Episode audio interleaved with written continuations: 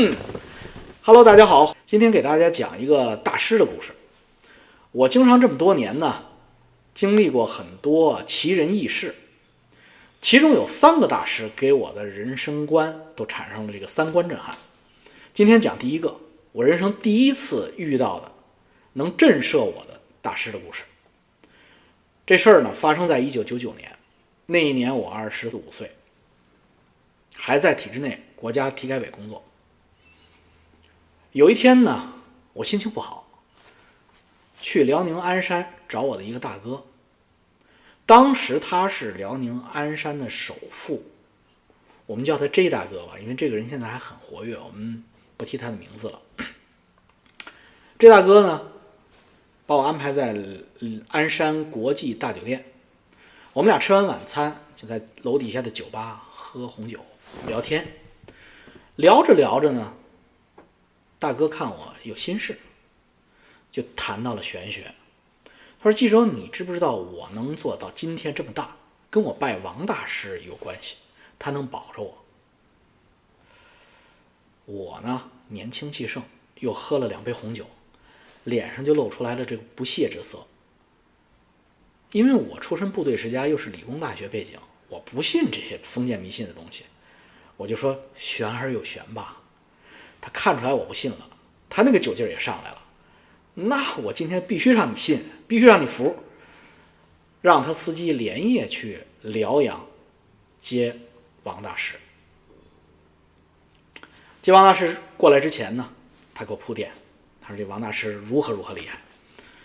他说我们辽宁啊，上到沈阳市副市长马向东，就是出事儿那个马向东，中到鞍山的市长、市委书记，下到我们这些企业老板，都服王大师。王大师每年春节给大家都做流年运程预测，给大家破除灾难，保大家平安顺利。这个马向东马市长呢，出事儿之前那一年，王大师就算出他要出事儿，但是没破开，没破开之后，王大师呢就不敢再接他电话了。王大师告诉他：“我的法力保不了你，你要不就再找高人去。”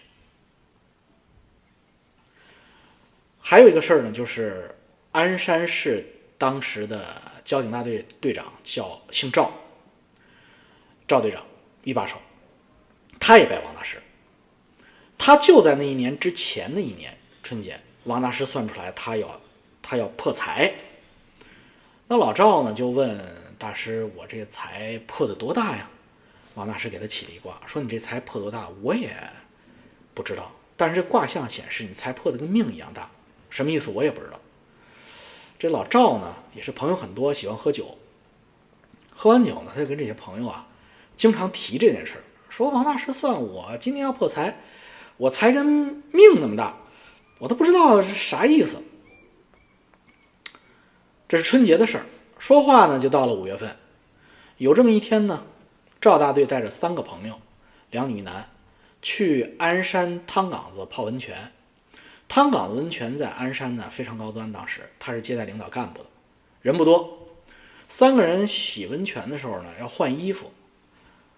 老赵这个腕儿上有一个很贵的劳力士手表，他把这表解开，放更衣箱里，他放到了那个上层那个格里。进去洗完澡，出来换衣服就忘了。回家路上，哎，一看表忘了，赶紧回去拿，回去找吧。还好，表还在，呃，人少，表还在。失而复得，高兴坏了，带上带上表开车回家。在这路上开得非常快，天快黑了。他是交警的一把，他不在乎超速，所以他开着开着他就冲下这个高速的这个路肩了，直奔一棵大树撞过去了。这赵队啊，反应非常快，打开车门就跳下去了。车带着那三个朋友。哐！撞到那个大树上，车毁人未亡，三个人啊轻伤，脑震荡。赵队怎么样？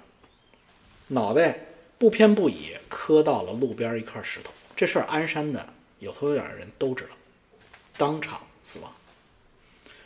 发生这事儿之后，大家就一下子明幡然悔悟，恍然大悟，这个命和财一样大破的哦。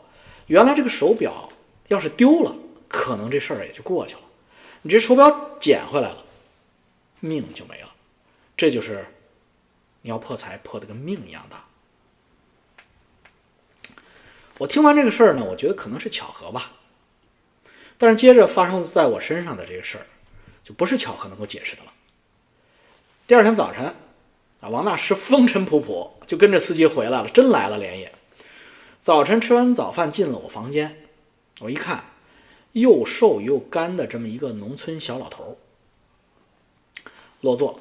这屋里有四个人，我，王大师，呃，辽宁省股呃体改委股份制处崔敏处长，大哥，四个人。王大师坐下没废话，生辰八字拿来，姓名拿来，起卦。先起通卦，就是看你这一生的大运。四句话，我到现在还能记着。居住大高堂，兄弟有商量，一生皆富贵，把笔不做文章。这是我这一生的四句话，概括我这一生。我挺高兴，因为这听起来还不错嘛。然后就接着算流年，紧接着呢。就算流年，大运算完算流年，就是这一年你有什么病什么灾，他来保佑你。这流年他一开，他说你命犯二院，今年。我说什么二院？他说不是医院就是法院，你要在这方面出事儿。我这心啊，扑腾一下提到嗓子眼儿我那年二十四岁，我不怕医院，我身体很好，没什么医院。我怕法院，说你二十四岁，你怕什么法院呢？我在国家体改委上班啊，我萝卜不大，我长在那个坑上了。我那个单位管着各地企业上市啊，权力高度集中啊。我虽然刚毕业，但是我的顶头上司，我领导那摊起来是动物凶猛。我给他拎包，也知道他不少事儿。这纪委啊，要查他。我也是怕烧上我呀，所以我是很担心法院，不太担心医院。所以我就说这个大师，您帮我算算这二院啊，到底是医院呢还是法院？他说没事儿我来帮你算。你去心里边想三个数，你别告诉任何人，就在自己心里边想好三个数，我来帮你破。我心里想哪三个数呢？这样。一三九，我为什么想一三九呢？因为我手机号里边最多的三个数就是幺三和九。想好这三个数，我就在心里边想一三九，看他在那儿做符做法，做完了，一合一拜，说你看，这就是答案。我一看一堆的鬼画符一样的那个道教那个符箓，上面写着一。三九，阿拉伯数字，底下四个字，车前马后。我说这什么意思？他说是不是这三个数？我说一点不差，就这三个数。我说，我说汗都快下来了，就这三个数。他怎么知道呢？他没有写任何别的数。这车前马后什么意思？他说，我这大哥就抢着说说，哎呀，这个车前马后就是你有交通事故。哎，我这心就放下了，交通事故就好办了。交通事故呢，最多也就是断个腿嘛，胳膊腿嘛，大不了就是撞车了嘛，开慢点嘛，能能避开吗？大师问你，你有汽车吗？我那时候刚买汽车，我说我有，我有辆捷达。他说啊，那你这个车前马后应该就是开车出事儿了。呃，应该还不清。我当时先，他不是骗我的吗？他不是吓唬我的吗？我说。大师，那你能不能帮我算算这个车前马后，这交通事故到底有多严重？是我把别人撞死了，还是别人把我撞死了？您能给我算算吗？可以，拆字吧。你到一个没人的地方，你拿一个揪，就是一个白纸做一个小方块，你拿一个揪你自己做，你写一个字，你心里边想好一个字，写好这个字，不要给任何人看。你去吧，我就到隔壁房间写了个写个吉字。我本来想写我这个大哥的姓，后来我想这样显得我们俩太近了。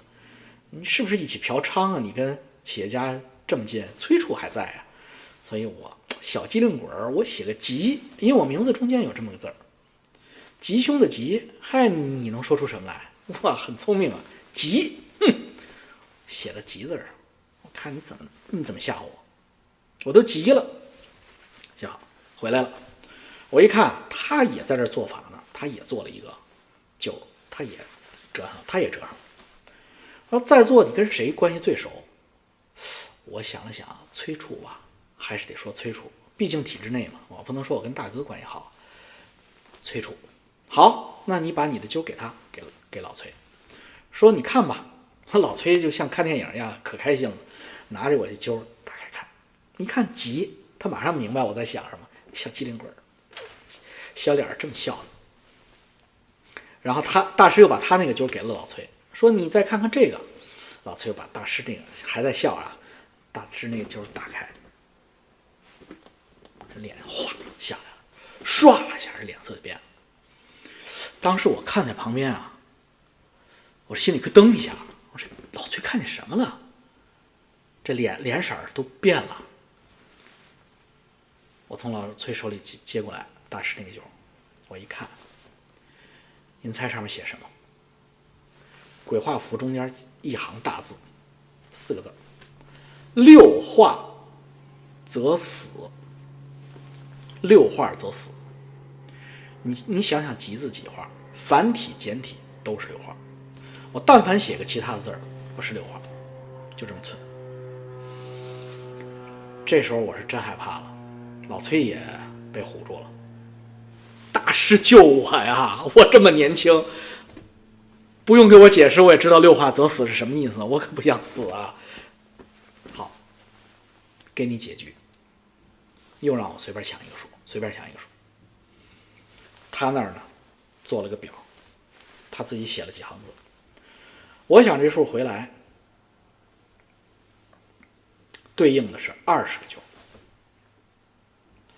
另外，幸亏我想的是这个数，我如果想的是另外几个数。有四十个揪的，有六十个揪的，有八十个揪的，有一百个揪的。我这个是最最 easy 的，二十个揪。什么二十个揪呢？就是说让我做二十个揪，自己写十九个凶，写一个吉。然后一会儿让我去抓揪，如果我抓到这个吉，就破开了。如果我没抓到吉，抓了自己写那个十九个凶中的任何一个，我就跟马向东一个下场，赵队一个下场，没破开，法力不够，你找别人去吧。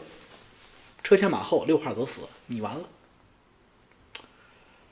我当时啊，我这心拔凉拔凉的，二十个揪，你给我做一个吉，你他妈让我去抓，你玩我呢？百分之五的概率，我。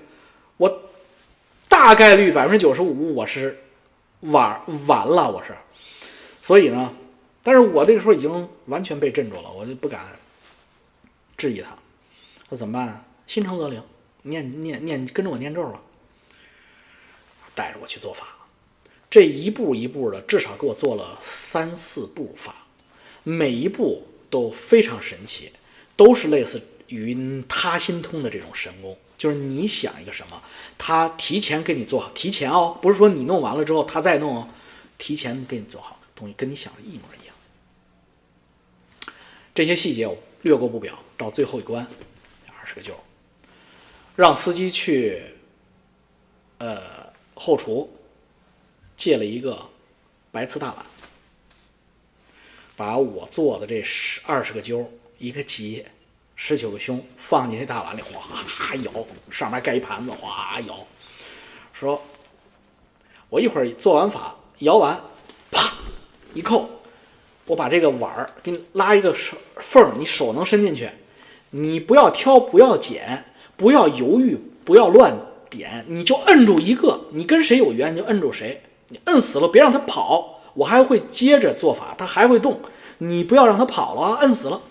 好，心诚啊，阿弥陀佛，阿弥陀佛，救我呀！做了他妈的半天的法，咵一扣，我这摁住了，摁了一个，接继续做，我继续动，那里边那个揪都动，我也不知道为什么。碗拿走，我摁住了一个，边上散落着十九个。说你们自己，你跟崔处熟。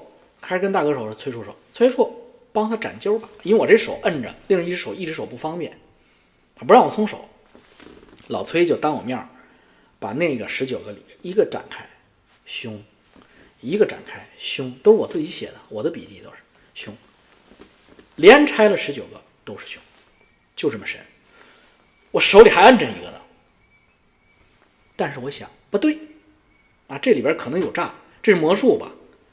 你只要手足够快，你从我手里接过来这二十个揪的时候，你把我那个做的那个吉也换成了个凶。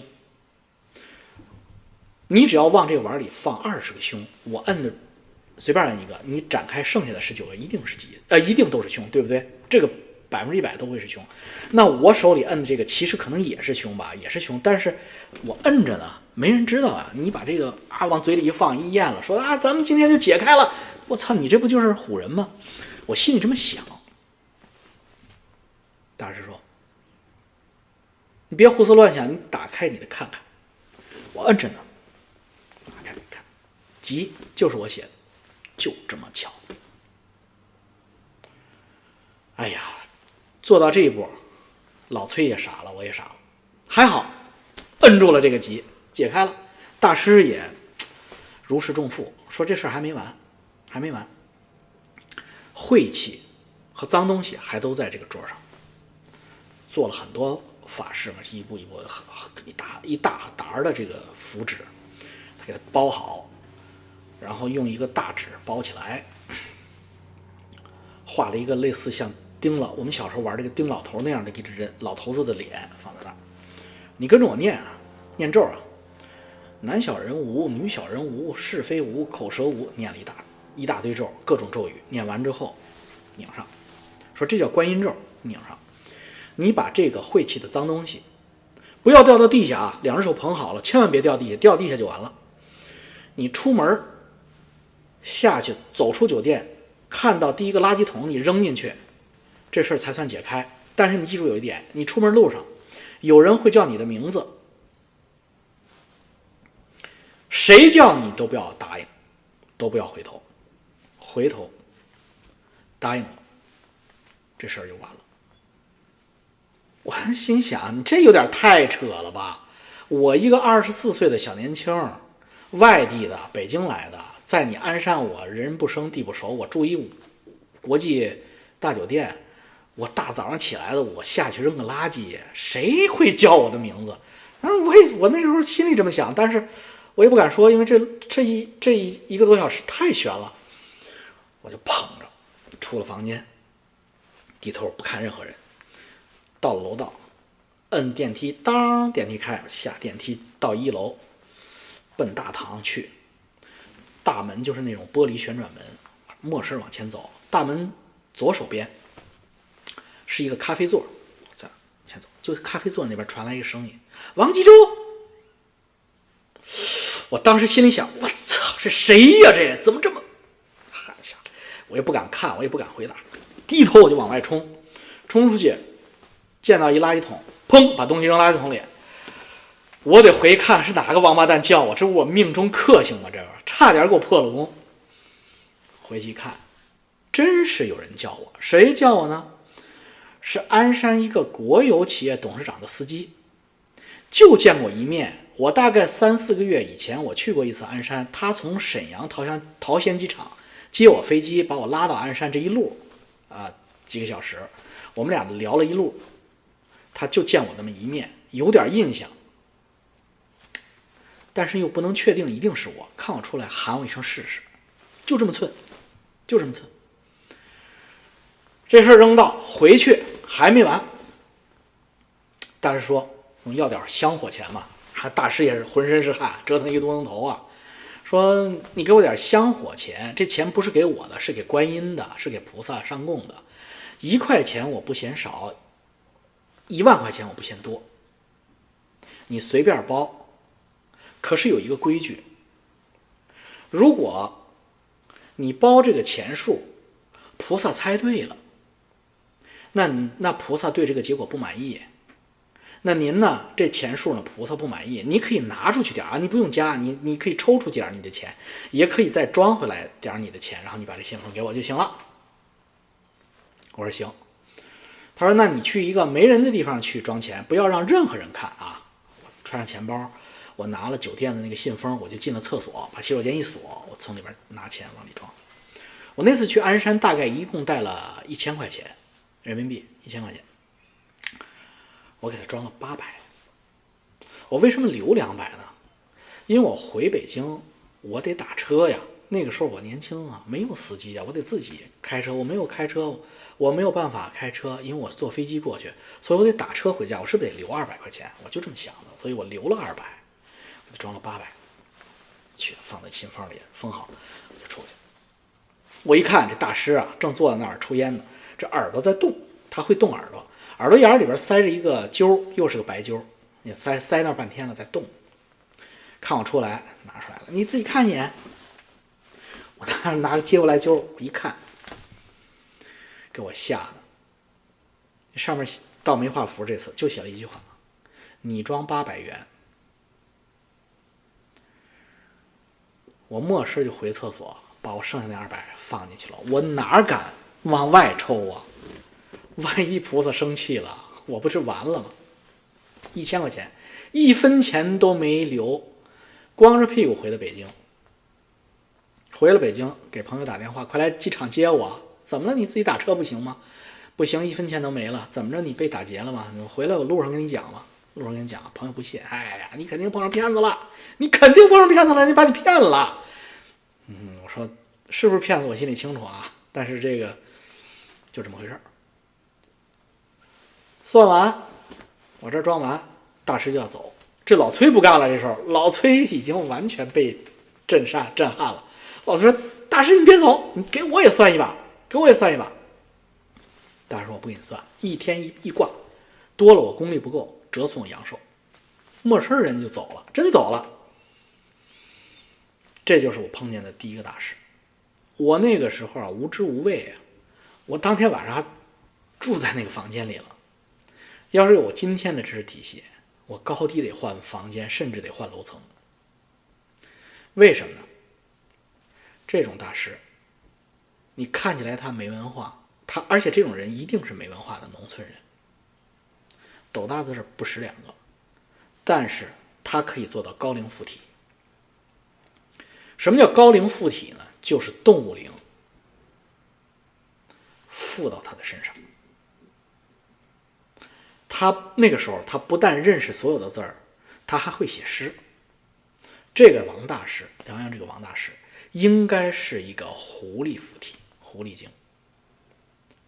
那么说，老王你怎么能猜出来，或者你怎么能后来判断这个他是狐狸精附体？那我们以后再说，今天先讲到这儿，谢谢大家收看，再见。